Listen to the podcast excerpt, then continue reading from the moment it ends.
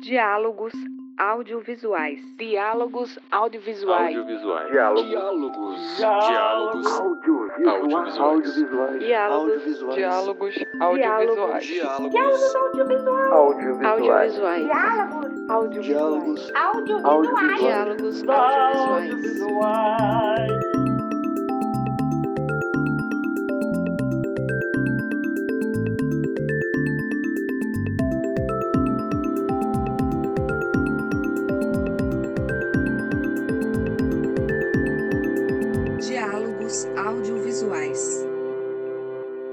Olá, sejam bem-vindas e bem-vindos a mais uma edição do projeto Diálogos Audiovisuais.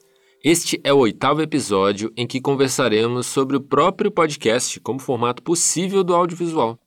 Meu nome é Fábio Belotti, sou analista de audiovisual do Departamento Nacional do SESC e esta proposta é desenvolvida coletivamente pelos departamentos regionais do SESC Acre, Bahia, Distrito Federal, Espírito Santo, Goiás, Maranhão, Mato Grosso do Sul, Pará, Pernambuco, Piauí, Rio de Janeiro, Rio Grande do Sul, Rondônia, Santa Catarina, Sergipe e Tocantins. Convido a você a conhecer mais sobre este projeto, assim como os temas já discutidos nos episódios anteriores, que já estão na timeline do YouTube e dos principais agregadores de podcast. Podemos dizer que o podcast é um formato autêntico, do ponto de vista principalmente como é distribuído e das facilidades ou dificuldades de acesso, que, em comparação com sua origem, se distinguem tecnicamente em poucos pontos. A comunicação pela mídia áudio não é recente e tem sua difusão em massa quando o rádio se popularizou e formatou inúmeras possibilidades como as radionovelas, que tiveram seu ápice no Brasil nos anos 1940 e 50. Empacotando histórias envolventes, roteiristas e a participação de atrizes e atores profissionais, além de efeitos sonoros elaborados, as audioséries ganharam espaço nas plataformas de streaming e produções originais, o que demonstra uma aposta no próprio formato podcast que alcança resultados cada vez mais surpreendentes em uma variedade temática de produções, não só ficcionais. As narrativas e formatos experimentados no passado retornaram com toda a força. Como não lembrar da invasão alienígena de Nova York, narrada dramaticamente por Orson Welles na rádio com a leitura dramática do livro A Guerra dos Mundos de A.J. Wells, em 1938, e que deixou supostamente a população em alerta. Orson Welles, por exemplo, que viu e viveu profissionalmente muitos ciclos do cinema, talvez se surpreendesse neste presente, em que possibilidades oferecidas somente pelas telas agora são adaptadas ou criadas originalmente para áudio. E o cinema pode ter um papel fundamental nisso. Mas quais as explicações possíveis para esse fenômeno? As pessoas se cansaram das telas? O podcast pode ser considerado um formato mais acessível? E podemos dizer que há um retorno dessa influência? É possível que o podcast influencie a produção de séries e filmes? Gostaria de saudar aqui neste encontro virtual para falar sobre este e mais temas à luz de suas obras e pesquisas, Paulo Silver, do filme Tipóia de Alagoas, presente na Mostra Sesc de Cinema. Opa, tudo bom? Gente, obrigado pelo convite. Alexandre Nix, criador, roteirista e editor do podcast Informe do Almanac do Jovem Fazendeiro. Olá, obrigado também por ter sido chamado aqui para esse papo e eu espero que a gente possa elucidar todas as questões do SESC e as nossas. Além dos meus colegas de SESC que farão a mediação dessa conversa, Amanda dos Santos, do SESC Piauí, Olá a todos. e Leandro Luz, do SESC Rio de Janeiro. E aí, pessoal? Bom estar aqui com vocês nessa tarde para gravar esse podcast. Vamos lá, o papo vai ser bom.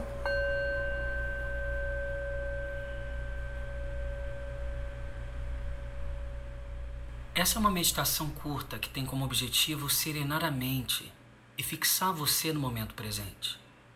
Antes de começar, encontre uma posição estável e confortável, que pode ser deitado numa esteira ou no tapete grosso, ou sentado numa cadeira firme com encosto reto, no banquinho para meditação, Paulo Silver, de Alagoas, comentar um pouquinho sobre o Tipóia, sobre ele mesmo. de modo que sua postura reflita sua intenção de estar desperto e atento. Então, gente, é, olá, olá, Paulo. né? É, sou aqui de Maceió, Alagoas. É grato pelo convite. Bom, assim, é, antes de falar sobre Tipóia, falar um pouco sobre mim, eu sou jornalista de formação, é, mas na universidade cruzei com o cinema, assim, nas únicas duas disciplinas de cinema. Agora traga sua atenção ao centro do corpo. Se quiser, coloque a mão no abdômen para senti-lo subir e descer. Campos mesmo, eu comecei a produzir, comecei a em direção, a fazer alguns filmes. Acho que isso foi 2012, 2013 eu dirigi o meu primeiro filme, 2014 foi meu TCC, que foi, foi um doc, assim. É, enfim, eu falo dos anos, porque, assim, 2015 foi um momento, assim, que não forçadamente, acho que foi algo natural, que eu, como assim, realizador, comecei naturalmente a necessidade de apontar a câmera para mim, assim, tratar questões minhas, assim, meio que eu brinco, é como se fosse uma questão terapêutica mesmo. Era um momento que eu vivi um processo depressivo, tal. Enfim, nesse processo eu acabei fazendo Retina, né, que é um filme sobre, enfim, uma fotografia desde a infância, fui vendendo isso. E o Me Preocupo, que é um filme filmado dentro de casa já, mas na linha do Tipóia, que eu filmo minha mãe é, no processo de dessa recuperação do luto, após perder meu pai. Também ficou mais fácil pagar impostos atrasados para empresas e pessoas físicas. E o Tipoia vem disso, desse processo de naturalização, assim, eu acho que de, dessa câmera dentro de casa, né? Eu vinha nesse lance de colocar a câmera, estudar, é, enfim, essa, essa posição da câmera meio que recuada no ambiente interno, mas ao mesmo tempo nem tão recuada assim, porque eu era um personagem, ao mesmo tempo o realizador, Aí veio um incidente que foi, enfim, ó, deu uma capotada de bicicleta, assim, no, no, final do ano de 2016. Caí com o ombro, tive que operar o ombro. Pô, o que é que eu vou fazer agora? Assim, é, tive que parar de trabalhar pelo menos quatro meses para recuperação. E logo no primeiro dia eu disse, cara, eu preciso fazer alguma coisa, assim. É, e eu acho que, mais uma vez, a saída terapêutica, assim, para minha mente foi filmar. E aí, com a ajuda de outras pessoas, enfim, as pessoas com quem eu vivia, né, com a namorada minha, e minha mãe, assim. Então, eu comecei a filmar o cotidiano, assim, assim como filmava já no filme anterior, né? Enfim, situações corriqueiras, enfim, é, eu tomando banho, me alimentando, trocando curativo. E, foi isso, assim, mas ao mesmo tempo, e isso é muito doido, assim, que esse foi realizado entre 2017 e 2018.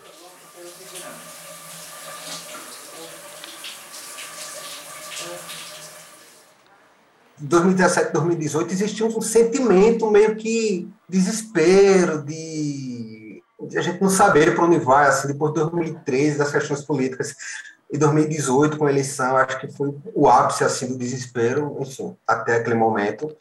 Eu acho que existia um, um sentimento é, preso dentro da gente. Então, acho que todo o material que a gente trabalha está impregnado. E aí, com o tempo, eu fui tentando. Primeiro, enfim, primeiro eu vou nessa, nesse lance da observação, observar o cotidiano. Depois, vou tentando achar uma narrativa dentro disso. E aí, vou tentando entender o que está acontecendo.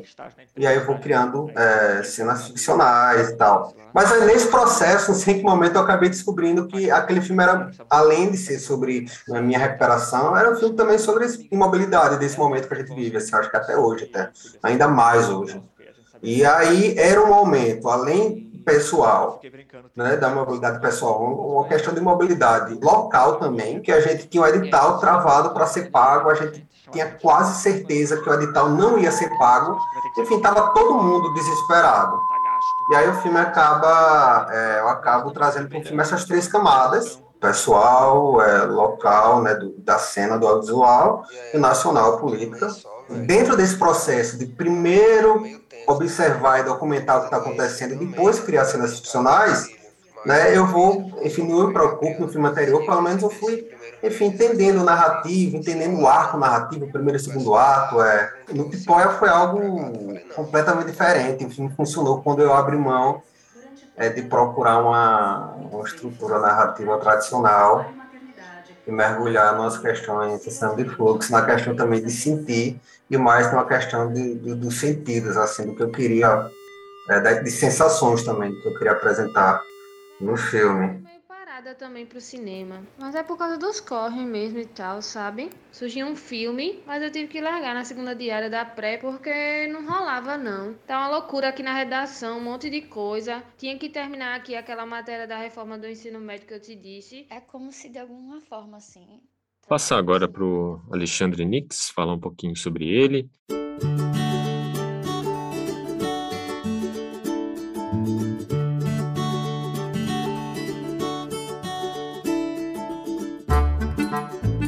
Esse é o Informe do Almanac do Jovem Fazendeiro, introduzindo temas bucólicos campestres à realidade cyberpunk pós-apocalíptica da cidade grande. Eu criei o Informe do Almanac e edito. Eu escrevo e edito.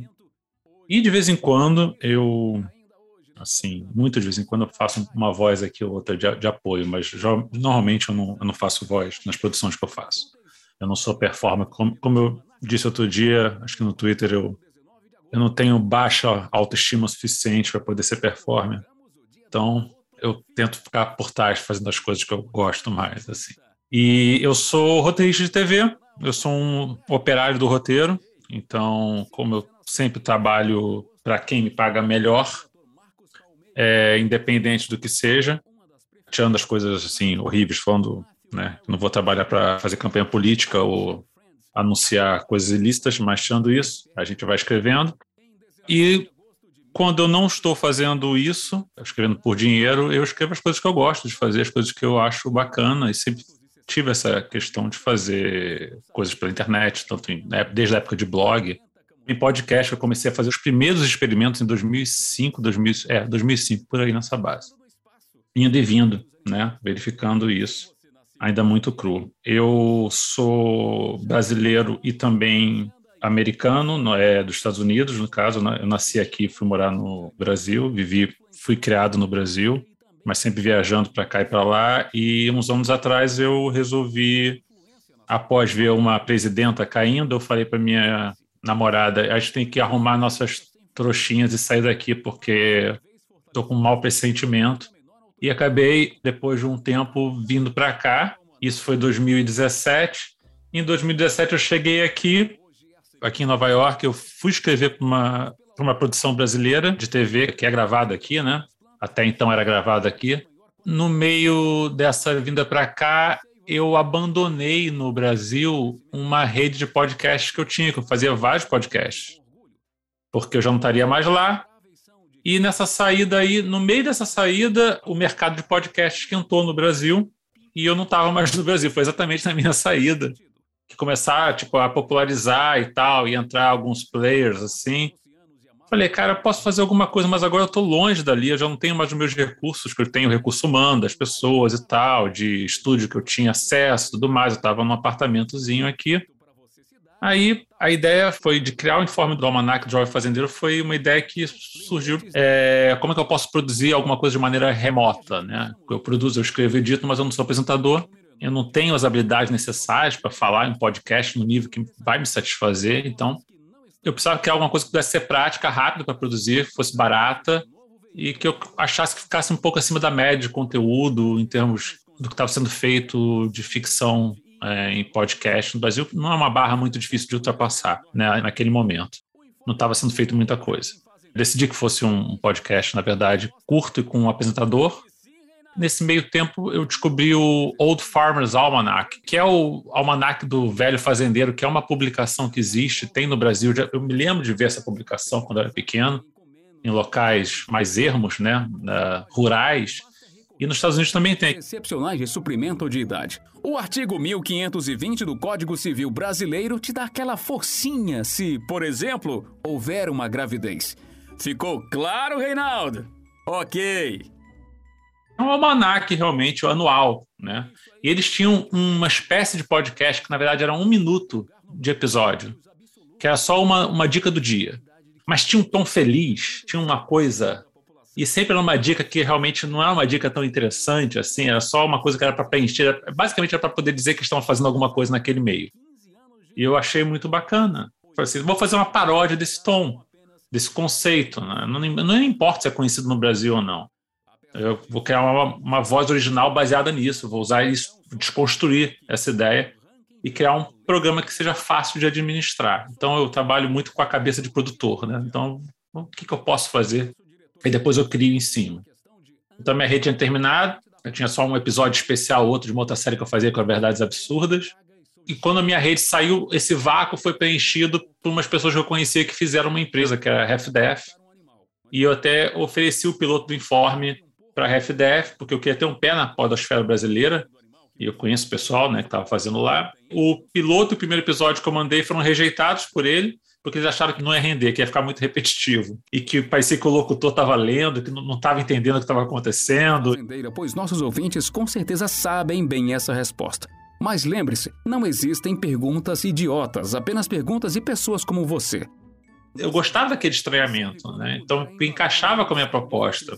Mas aí foi rejeitado e tal, e eu trabalho muito motivado pela raiva, né? A raiva é uma coisa que me motiva muito. Eu não tenho motivação por amor. Com amor eu não saio da cama, eu fico na rede, eu amo todo mundo, fico de boa. Mas a raiva me ajuda a produzir muito. Entendeu? Então eu fiquei com raiva daquilo. Eu falei, não, agora eu vou fazer uma série inteira e vai ficar legal, vai ficar boa, eu vou mostrar que vai ficar bem bacana e que pode render mais, sim.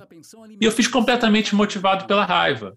E, na verdade, foi ter bastante sucesso, até acabou abrindo possibilidades comerciais, vamos dizer assim, interessantes. É isso, num geral rápido de como foi criado. Informe do Almanac do Jovem Fazendeiro de hoje. Sou seu locutor Ceará e você pode saber mais sobre essas e outras dicas no nosso site.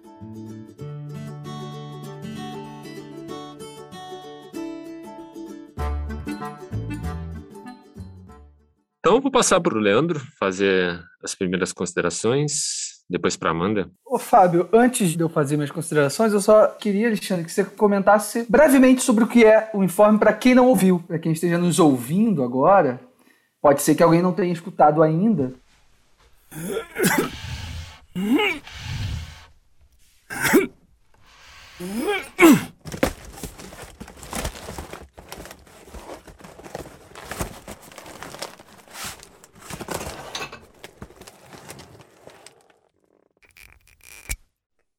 Uma coisa um pouco difícil de explicar em uma frase, mas vamos lá, vou tentar fazer aqui no improviso. É uma série ficcional que tem muito de humor e ficção científica e horror cósmico misturado e que absorve muitas referências literárias e de cultura pop se entremeando e criando um tecido da própria trama ao mesmo tempo. Então, não é só uma referência jogada, aquela referência ela tem que estar coesa com esse universo e tem que estar tá encatilhando uma outra ação que tem que estar tá funcionando nesse mecanismo geral. Então é um grande quebra-cabeça que eu crio, mas que é opcional para o ouvinte montar ou não, porque em alguma outra camada mais simples ele pode ouvir sem querer desvendar tudo o que acontece, então ele tem a parte de humor, a parte mais leve e tal, e ele não precisa se preocupar com nada do que está acontecendo, e é uma relação meta com o próprio apresentador do Informe do Almanac, que ele é alheio ao que está acontecendo também, na maior parte do tempo, em volta dele. Então você cria essa ligação com o próprio personagem principal, que é o que narra. Então, o ouvinte, ele ouve uma fração de uma história que está acontecendo, da mesma forma que o narrador também absorve apenas uma fração do que está acontecendo em volta dele. Eu não sei se eu consigo explicar muito bem, mas é, é assim, essa é a nova explicação de hoje.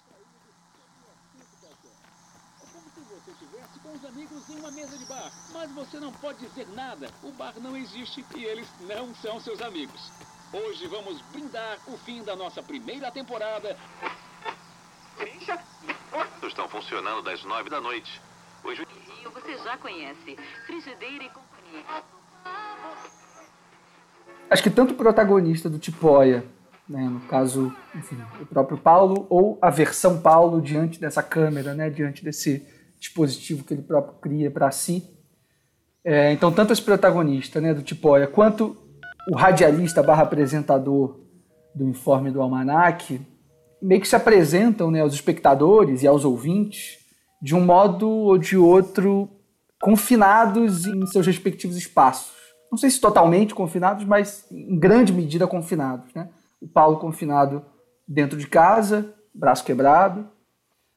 o radialista confinado na sua cabine, digamos assim, né? confinado espacialmente na sua cabine e conceitualmente, filosoficamente, dentro da sua cabeça, né? dentro do seu universo colorido que ele cria para si, de algum modo. Talvez o leve a estar alheio né, dessas coisas que o Alexandre acabou de falar que acontecem ali na cidade. Como que vocês enxergam essa relação né, desses protagonistas, de certa maneira, isolados, com as notícias do mundo que acabam por invadir esse espaço? Talvez até de forma violenta, né? Aí acho que ora de forma experimental, documental, como é o caso do Tipoia, e ora pelo riso, né?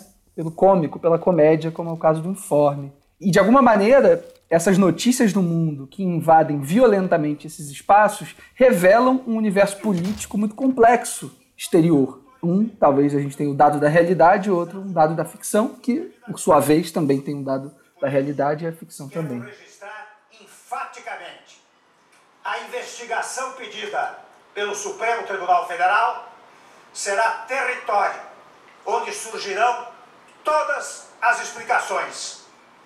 E no Supremo demonstrarei não ter nenhum envolvimento com esses fatos.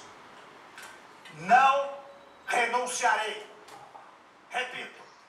A sensação é que. O Tipoia, ele coloca notícias, assim, é, e, enfim, as notícias verídicas e cotidianas do cenário político. Assim, é a interpretação, é, não é a notícia diretamente. Eu acho que o que a gente acaba sentindo é a interpretação de cada personagem sobre aquela realidade, assim, aquela notícia, assim.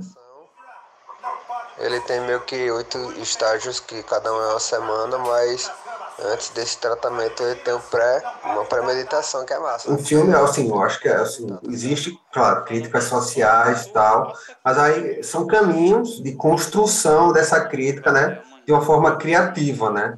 Às 10 da manhã, lá na própria Secult, sobre o lance do pagamento dos projetos do edital. Que me guiará. Muito obrigado. Muito boa tarde a todos. Hoje vamos aprender mais sobre o estado do Espírito Santo, o picles do sanduíche composto pelo excitante Rio de Janeiro, a animada Bahia e a hidromineral Minas Gerais. É a série Estados do Meu Brasil, diretamente das páginas do nosso almanac. Eu troquei com o Paulo e a gente chegou também a essa conclusão, na verdade. Eu escrevi para ele que os personagens é, foi personagens apartados é, de seus microcosmos em um universo que desvaloriza ou ignora os seus microcosmos. Isso é uma coisa que a gente tem em comum, com certeza. Também a coisa de poderes maiores que vão forçando esses personagens essa condição precária que eles estão de alguma forma. Mas eu acho que a partir daí difere muito, principalmente quando você toca olhando na questão política, e é claro que tudo é política, tudo vai ter alguma coisa, alguns barros de política, mas eu estou pensando na questão da intenção. No Tipoia, a gente tem as notícias do sistema e tal se intrometendo de alguma forma né, na narrativa, e você vê que essas incursões das notícias, elas têm um efeito emocional, sentimental, né, vamos dizer assim, no, no personagem, existe uma reação. E aí, Léo? Um mês só, velho. Complicado. Aqui tá meio tenso também. Eu tô fazendo isso, eu tenho um mês, né? Eu dei entrada no auxílio, mas a perícia ficou só pro mês de abril, né? Se eu receber esses primeiros meses, vai ser retroativa. Se rolar, né? O pessoal lá perguntou se eu tava desempregado. Eu falei, não, sou autônomo. os trabalhadores e suas famílias durante toda a vida. Elas infligem no personagem algo é uma coisa emocional. Existe uma reação emocional, existe uma carga emocional para elas estarem ali. No informe não tem isso. Ao invocarmos a Santíssima Trindade, oriunda do Evangelho de Mateus, proferimos muitas vezes, junto com o sinal da cruz, os dizeres: Em nome do Pai, do Filho e do Espírito Santo. Esse último não se trata de um fantasma que assombra seu ombro direito, e sim de uma referência ao mítico Estado brasileiro do Espírito Santo, o Acre da região Sudeste. As notícias que acontecem da cidade não mudam o personagem. O personagem ele não tem nenhum tipo de alteração até o final dele não muda em nada. Ele continua o mesmo. Ele é completamente alheio. Então não importa o que, que vai ser narrado por ele ali. Ele sempre vai ignorar qualquer tipo de coisa ruim é um personagem horrível, na verdade, porque ele é, ele, ele é completamente realmente alheio, ignorante, a gente não sabe se é propositalmente ou não. E no caso de Poia tem essa coisa emocional bacana. O meu é quase cartunesco, né? Então, assim, as diferenças eu acho que também são grandes. Possui praias paradisíacas repletas de condomínios mineiros e o nativo povo conhecido como capixabas, que em tupi significa o que nasce para emigrar. Eu acho que essa violência e essa ameaça, de alguma maneira, é externa aos personagens, afetam eles de, de, algum modo. E quando você diz que não, Alexandre, a gente tem um personagem constante né, ao longo de todo o podcast, mas eu acho que há uma afetação, por mais que ela não se traduza em reações distintas do personagem. Assim. Há uma reação, sobretudo em relação ao ouvinte e aquele personagem. Particularmente uma, né, uma análise minha, enquanto ouvinte, assim, esse personagem ele vai mudando para mim ao longo do programa. Quando eu escuto o penúltimo e último programa, ele já não é o mesmo do que eu ouvi lá na primeira. Por mais que ele haja da mesma maneira. É isso, eu passo a encarar ele de outro modo, assim. Eu começo a ter raiva dele. Falar, cara, como assim você continua nesse seu mundinho, sabe? Com o mais recente burburinho do Coreto. Seu Ernesto, proprietário do armazém Mato Grosso e carinhosamente também chamado de Pouca Telha, por sua ausência total de qualquer penteado, acaba de fechar um negócio que tá dando o que falar você na verdade você conhece mais o personagem, na verdade, né? Não é, eu não acho que o personagem muda, a tua interpretação dele é que muda, porque você vai entendendo mais um pouco do contexto. E nem é todo o contexto, é sempre um fragmento, sempre um fragmento, fragmento, mas você vai entendendo um pouquinho mais. Mas o personagem em si, ele não muda na primeira temporada. Ele é afetado com certeza, ele é afetado fisicamente inclusive.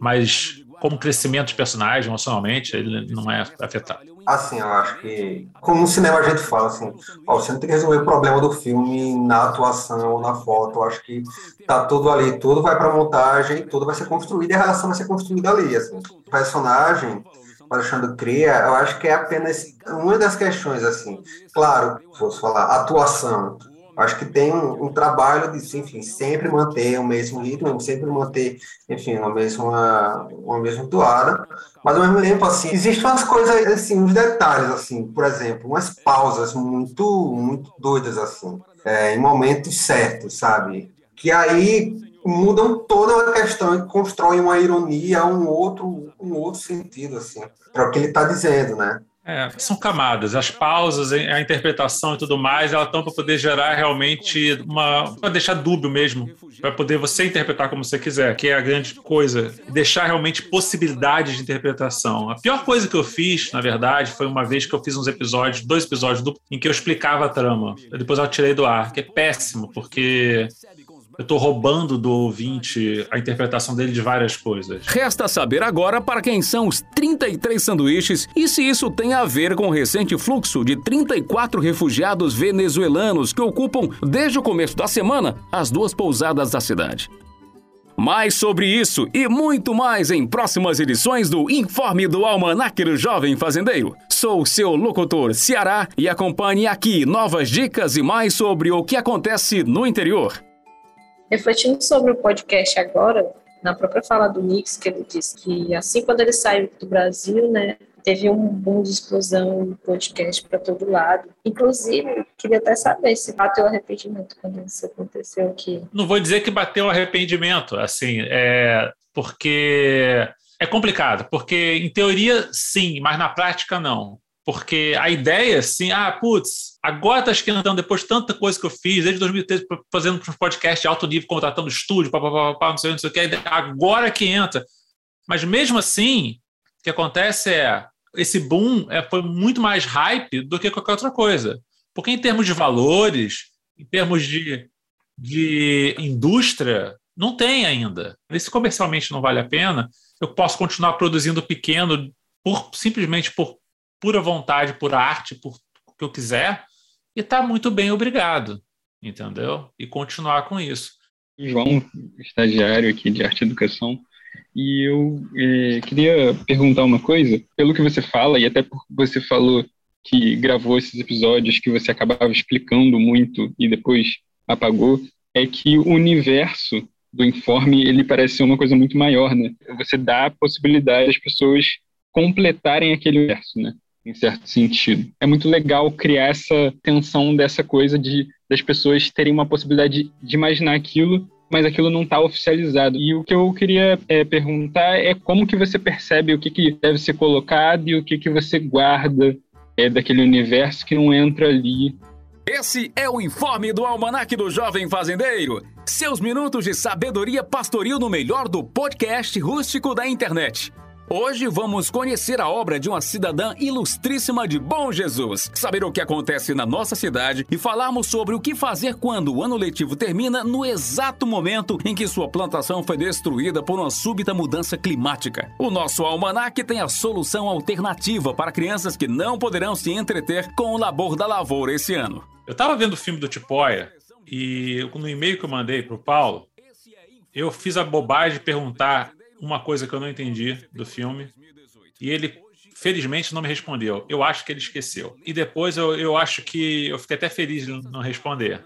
É bom isso. Eu ainda estou tentando entender. De repente, é uma coisa que vai fazer eu assistir de novo o filme, tentar achar uma interpretação para aquilo que caiba para mim melhor. O Paulo, eu queria jogar primeiro essa pergunta para você antes de eu responder. É, como é que é para você essa questão? Porque tem elementos no, no Tipoia também que eu não, não achei tão explicado o que eu acho bom, o que eu posso projetar. Como que você viu isso? Porque a minha pergunta era: que diabo aquele ruído que volta e meia aparece no som, entendeu? Eu não faço ideia, não responde. Eu estou só ilustrando para você, mas são questões suas, assim, entendeu? Eu, eu quero passar primeiro essa, essa, essa pergunta aí para você. É, como é que você vê isso? É, realmente, eu não respondi, né? Não, mas não responde não, não responde não. Não, não, tranquilo.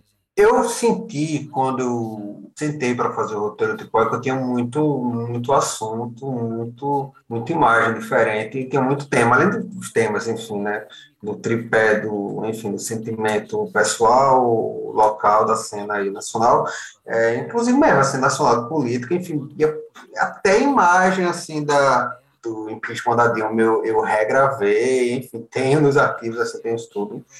Eu senti que tinha muito material e quando eu tentei organizar isso, é, eu acabei que, que foi o que eu falei, assim, é eu tentei roteirizar isso, acabou que não rolou, assim, eu tentei mais para essa questão, definir o que eu queria para o filme em termos de, de em termos de sentimento, assim, né, dessa mobilidade, e aí comecei a construir o roteiro que fosse mais em cima desse sentimento. O meu personagem, assim, eu gosto muito de silêncio, assim, é, o Paulo do filme, ele pouco fala, eu acho que ele fala mais por áudio que nas cenas. A estrutura do filme, né?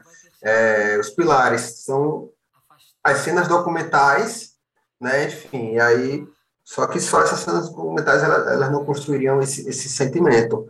E aí eu vou enxertando essas questões, esses signos, assim, por exemplo, as imagens dos equipamentos parados. O que causa essa costura né, entre esses pilares são as cenas ficcionais e as cenas das notícias, né? O pacote anunciado pelo governo melhorou o rendimento do FGTS e trouxe mudanças no cartão de crédito. Também ficou mais fácil pagar impostos atrasados para empresas e pessoas físicas. É, mas é bom deixar claro que nem todas essas medidas têm efeito imediato. Lá na frente, o que se espera é que com isso as empresas voltem a produzir e a contratar mais gente. E aí, Paulo, tudo certo? Como é que você tá? Essa parada do, dos sonhos estranhos, assim, da, daquelas imagens reversas, daqueles raios-x cinza, assim, ah, eu inseri no filme no momento que eu disse, não, realmente não é considerando tradicional com, com realismo e tal. Enfim, eu posso também fugir disso, trabalhar mais sentimentos, assim. E existe, enfim, incômodo mesmo, assim, é incômodo, assim. Eles são incômodos para mim. Certo. Não, acho que tá ótimo. Incômodo, acho que é, é bem latente no seu filme, do, do incômodo do personagem. Não nosso está assistindo, tá? Só para deixar claro. É, agora, respondendo a tua pergunta inicial, o Informe do Almanac, ele tem ele tem muitas páginas de história que eu separei numa timeline que vai desde os anos 70 até atual. É tipo um universo em cada ano, tipo, tudo que acontece nesse ano que tem a ver com o Informe do Almanac, que mistura personagens ficcionais interagindo com coisas bizarras que acontecem no mundo e coisas reais que acontecem realmente no mundo. Quando começa a primeira temporada, em forma da Almanac, eu tenho um backstory de que vai desde os anos 70 com os personagens. E muito disso é criado através de, desse artifício que o pessoal chama de retcon, não sei se você já ouviu falar nisso, que é quando você tem uma continuidade que você retrofita, faz uma, um é, retorna na. Tentar explicar da melhor maneira possível. Escrevendo roteiro para ao vivo, programa ao vivo, é, que é a minha experiência, programa de TV que as coisas dão errado muitas vezes no meio do caminho e você tem que ter a frieza e a destreza de acertar essas coisas na hora, você ganha essa musculatura de achar esses desvios e fazer com que as coisas façam sentido no roteiro. Eu não me preocupo muito com isso. Eu sei que se eu, se eu criar uma história louca no começo, eu não, eu não me preocupo como ela vai terminar. Ela vai fazer sentido quando ela terminar. Eu não tenho a menor preocupação com isso. Zero preocupação. O lance é o quanto de trabalho que eu vou me dar. O que, que acontece? A cada informação que eu botando no Informe do Almanac, saiu um episódio, eu voltava no histórico, verificava se estava certo, se não, atualizava esse histórico e ia para frente. E refazer todo o histórico até ele fazer sentido. Então, eu posso escrever um livro do Informe do Almanac, eu posso escrever vários informes do Almanac. Eu tenho o histórico de décadas de coisas que acontecem entre os personagens. O que aconteceu foi que antes era uma coisa fácil de escrever e foi ficando cada vez mais difícil por causa disso. Para tudo fazer sentido, mesmo que as pessoas não percebam que faz sentido porque você só está pegando um fragmento. E a ideia do fragmento, da informação, eu tive que era de uma referência do uh, ah, HP Lovecraft. Como pessoa, uma pessoa muito complicada, muito difícil, muito ruim, mas na parte da escrita, as histórias dele, as histórias que ele tinha, basicamente era sempre algum personagem esbarrando com um fragmento de informação que ele não deveria supostamente encontrar, e baseado nesse fragmento de informação, ele acaba pesquisando e encontra outro, e de repente ele tem dois fragmentos que alguma coisa faz sentido ele enlouquece ou morre. Basicamente é sempre assim as histórias dele. Mas a ideia é essa, a ideia é que você juntar fragmentos, juntar fragmentos, juntar fragmentos. É, e quando eu estava lendo as histórias do Lovecraft, eu comecei a perceber que um conto que ele escreveu dez anos antes, ele cita uma cidade que no outro conto ele também cita. Ou ele cita um personagem que aparece em outro conto ali. Aí você começa também a juntar esses fragmentos e de repente eu me vejo como o próprio personagem do Lovecraft. Eu estou juntando esses fragmentos e daqui a pouco vou enlouquecer e morrer. Então eu sempre gostei dessa brincadeira, dessa coisa de até onde que eu posso colocar ali. Então o informe do Almanac ele tem muito backstory sim e tem muita fato que é verdadeiro, na verdade. A cidade, a própria cidade, é baseada numa cidade de verdade. Entendeu? É, então toda a geografia da cidade, as lojas e tudo mais é baseado num lugar de verdade. Fica a dica, Arturo! Um recado de seu Ernesto do Armazém Mato Grosso para os cidadãos e as autoridades. Nunca, mas nunca mesmo, sirva bebidas alcoólicas ou tabaco para menores. Essa atividade é um crime. Crimes são proibidos por lei no Brasil. Eu aprendi. Agora traga sua atenção ao centro do corpo. Se quiser, coloque a mão no abdômen para senti-lo. Subir e descer. No Tipoia foi um trampo que assim eu não mostrei para ninguém assim. Não mostrei para ninguém, ninguém sabia o que estava acontecendo, sabia que estava fazendo filme sobre esse processo, mas ninguém sabia também por essa necessidade de ser não, é uma coisa, mas também por medo também de julgamento. Isso é uma coisa que eu tenho muito assim. Não da, se pessoas vão gostar ou não. Por julgar também julgar, enfim, meu corpo, meu cotidiano, enfim, o drama, e isso foi, o, também foi um processo de se desprender disso e assumir, não, é uma questão minha, assim. Eu acho que eu falo isso porque eu estava pensando aqui que é uma questão muito difícil para mim. Eu acho que foi um dos, ou o único trampo que eu consegui desprender disso, assim.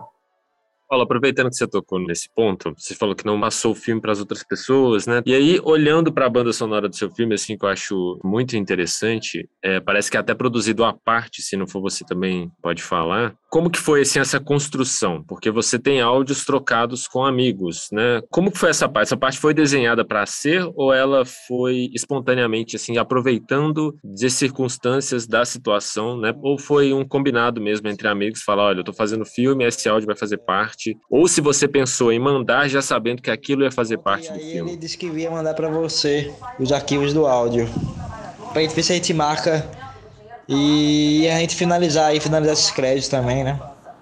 Bom, o economista disse ainda que a gente só pode. Quando eu pensei em colocar os áudios, assim, é, Não sei, eu lembro de um áudio, no processo eu lembrei de um áudio trocado com um amigo, né, e que ele entra no filme, só que, enfim, ficcionalizado por outra pessoa, essa pessoa, enfim, refez o áudio. É, a partir desse áudio eu disse, caramba, pode ser uma camada, vai tratar dessa questão local mesmo, dessa cena tal.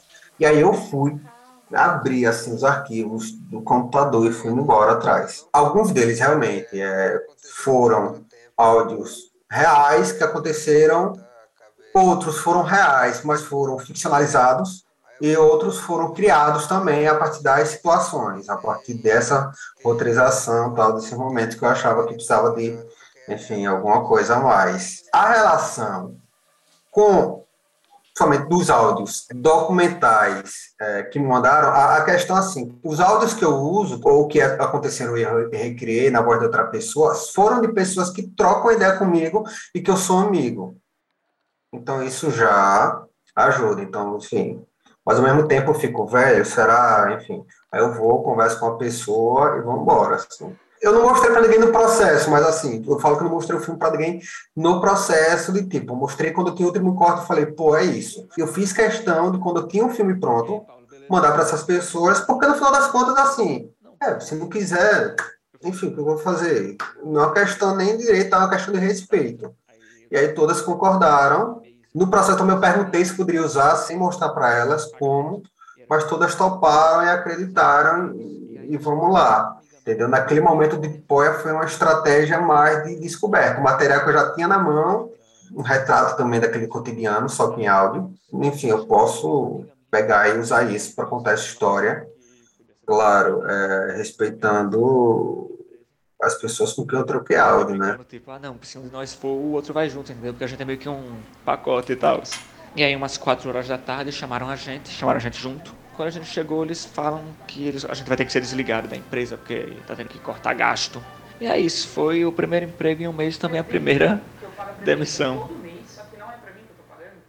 Fazer uma pergunta para o Alexandre agora, observando assim e escutando. Depois eu entrei no site, né, do Almanac para ver, né, lá tem os podcasts, lá tem as capinhas de cada um. E isso me chamou muita atenção assim. A construção imagética que você faz para cada episódio. Eu não sei se a curadoria das imagens é a sua mesmo, se é você que escolhe cada uma, porque eu achei emblemático e faz muito sentido as capas que você vai colocando ali. É isso realmente aquilo, talvez interpreta o que você imagina para o podcast em imagem? Tem significado em em cada capa, em cada título, em onde eu puder botar. Uma versão especial voltada aos moradores da nossa cidade.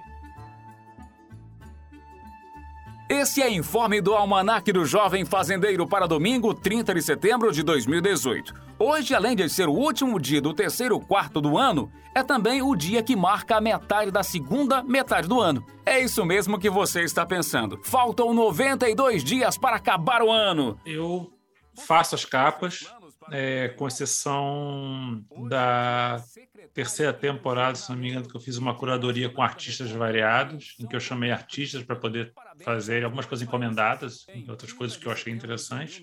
Ninguém presta atenção muito nisso, que é podcast, todo mundo está ouvindo, mas eu quis fazer porque eu acho legal. E na primeira temporada tem essa coisa, sim, como você falou, concordo com o que você falou, existe um trabalho da imagem, sim, existe um trabalho da imagem, dos títulos, de tudo, na verdade, é tudo eu tento botar informação que eu acho que é interessante que que fala com o projeto inteiro. Então, é que eu não quero falar muita coisa para também não, não dar spoiler de muita coisa. Em que eu vou olhar uma capa só para poder falar isso. Em 2014, o Orkut foi extinto. Em 2013, a MTV Brasil foi extinta e, em 1888, também foi extinta a vida nos olhos da terceira e quarta vítima de Jack, o Estripador. E para extinguir também qualquer dúvida sobre a transformação de Bom Jesus... Eu vou falar, então, por exemplo, o logo é da capa principal.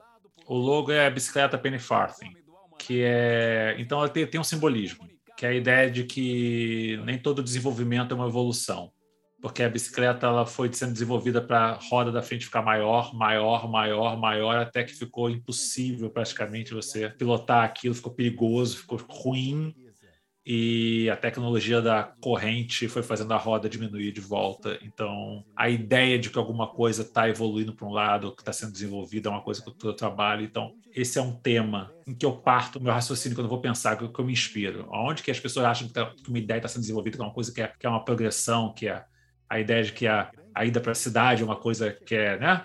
Que é melhor, que é mais evolutivo do que a do campo. Não, não, nada disso. Para a reinauguração do nosso querido Museu do Incêndio. Museu do Incêndio. Em obras desde o ano passado, após ter sofrido com uma diluviana enchente, o chamuscável Museu do Incêndio de Bom Jesus ressurge das águas apresentando cinzas de milhões de objetos que possuíam um valor inestimável. Eu vou dar um exemplo para você. Episódio 6 da primeira temporada, ele fala sobre vento. E ele menciona, ah, o vento oeste batendo e tal, não sei o que. Ele faz uma menção.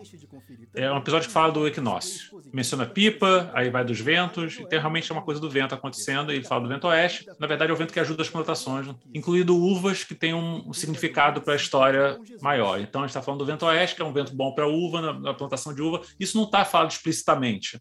Ele só fala: Não sei quanto a vocês, mas eu já sinto o desânimo se despedindo por aqui, junto com aquela época do ano em que Bom Jesus se comporta como uma zona de convergência intertropical. Você sabia que após decapitada, uma cabeça humana mantém consciência por até 30 segundos? E já sinto o desânimo se despedindo por aqui. O vento oeste na mitologia é o Zéfiro. E esse Jacinto, na verdade, é uma referência ao trocadilho do personagem humano da mitologia grega, Jacinto, que é amado por Zéfiro, o personagem.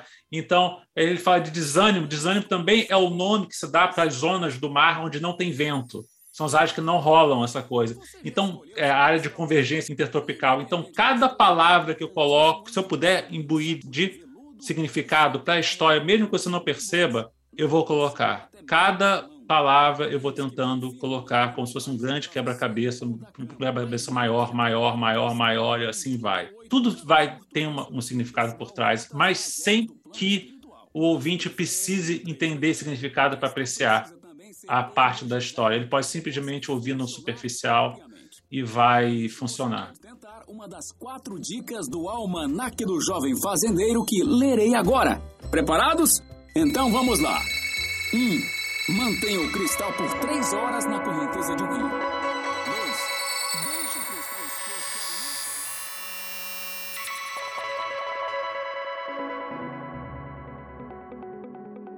Então vamos para as considerações finais.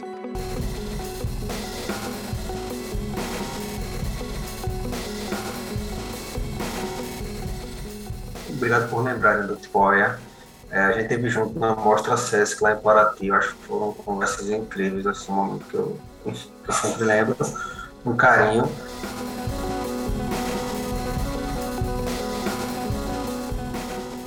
Quero agradecer a chamada do Sesc, eu não conheço ninguém, não faço ideia como você chegar em mim. Eu só quero agradecer porque eu gosto muito do trabalho do Sesc, já há anos e tal. O Sesc trouxe muita alegria na minha vida. Eu mal posso esperar vocês abrirem uma filial aqui em Nova York. E Fiquei feliz também de conhecer o Tipói, conhecer o trabalho do Paulo, saber um pouco mais sobre. Acabei aprendendo mais sobre as relações dele com o filme. Isso enriqueceu a minha experiência e eu espero que possa enriquecer a experiência de outras pessoas também. Depois de eu ver aqui, ouvindo também, não só o, vendo o Tipói, assistindo o Tipói, também ouvindo o Informe da Manac. Muito obrigado. Muito grata, né, novamente, por toda a contribuição que eu acredito que eu mais recebi hoje. É é, diante né, das gravações, por trás da gravação, né, toda a concepção, conceito, significados, palavras. Gente, valeu demais, foi ótimo essa, passar essa tarde aqui com vocês.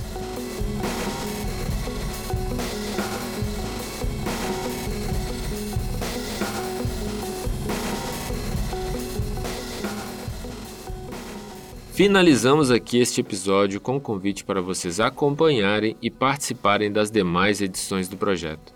Lembrando sempre que a obra citada, Tipoia, está disponível gratuitamente no canal do YouTube do Sesc Brasil.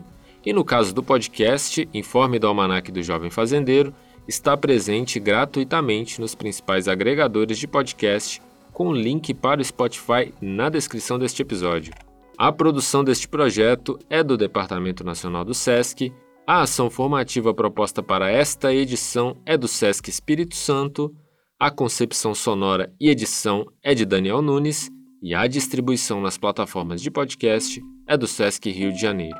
Não percam a oportunidade de assistir e ouvir estas obras completas e ampliar esses diálogos. Boas sessões, um abraço e até a próxima.